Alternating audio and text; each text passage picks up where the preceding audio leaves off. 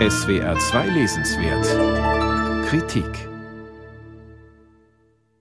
Kopfsteinpflaster, uralte Bäume, im abgeschiedenen Dorf ein Häuschen. So stellen sich die Großstädter Jakob und Friedel den idealen Geburtsort für ihre Tochter vor. Schnell ist das Haus mit dem Geld von Friedels reichem Vater gekauft, in Lola Randls neuem Roman Angsttier. Böses ahnt hier, wer Lola Randls Werk und Leben kennt. Randl hat selbst ein Haus im berüchtigten brandenburgischen Gerswalde gekauft.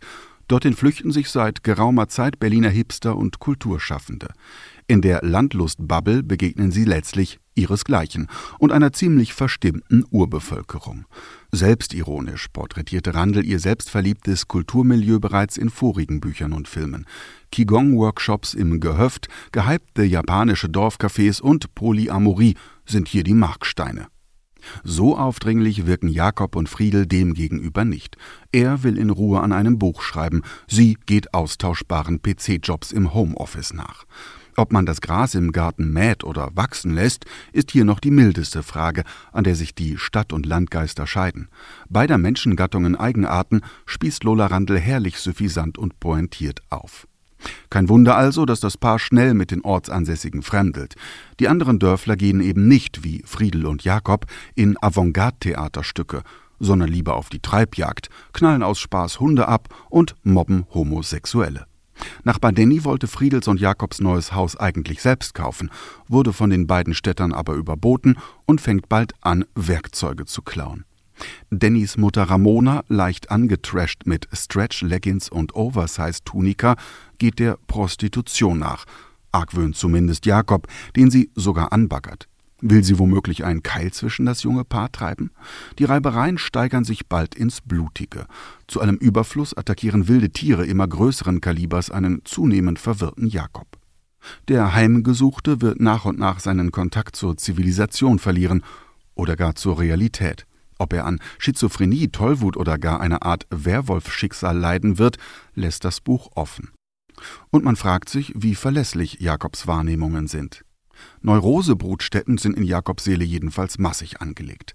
Friedels Eltern verachten ihn als Geringverdiener. Das Sexleben mit Friedel ist verkrampft und Jakobs Beziehung zur eigenen Mutter entpuppt sich nach und nach als ziemlich gestört. Womöglich ist das Angsttier, das Jakob immer öfter in seiner Nähe wähnt, gar nicht draußen, sondern in seinem Innern? Randl zeigt, es kann äußerst naiv sein, sich in der Ruhe der Natur finden zu wollen. Eher scheint es, dass die Zivilisation uns nicht verfälscht, sondern vor viehischem Wahnsinn bewahrt. Es ist das wahre Selbst, das sich als ganz schön krank erweisen kann. Das schließt an Randls Roman Die Krone der Schöpfung an.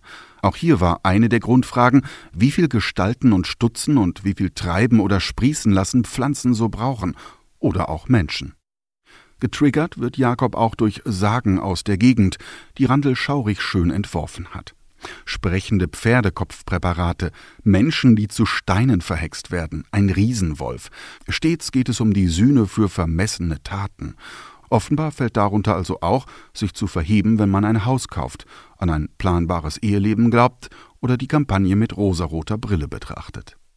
Und wie gruselig ist das Ganze nun?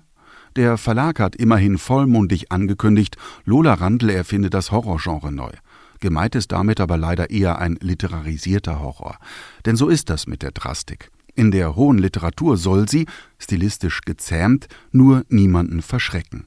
Schon in Randls vorherigen Buch ging es um Zombies, aber auch da leider eingehegt als Film im Buchkonstruktion. Das konnte nicht wirklich ängstigen.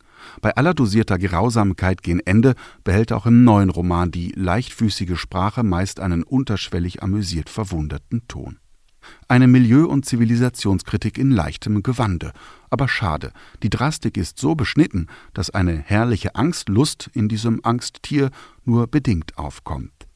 Lola Randl, Angsttier, erschienen bei Mattes und Seitz Berlin. 180 Seiten kosten 18 Euro.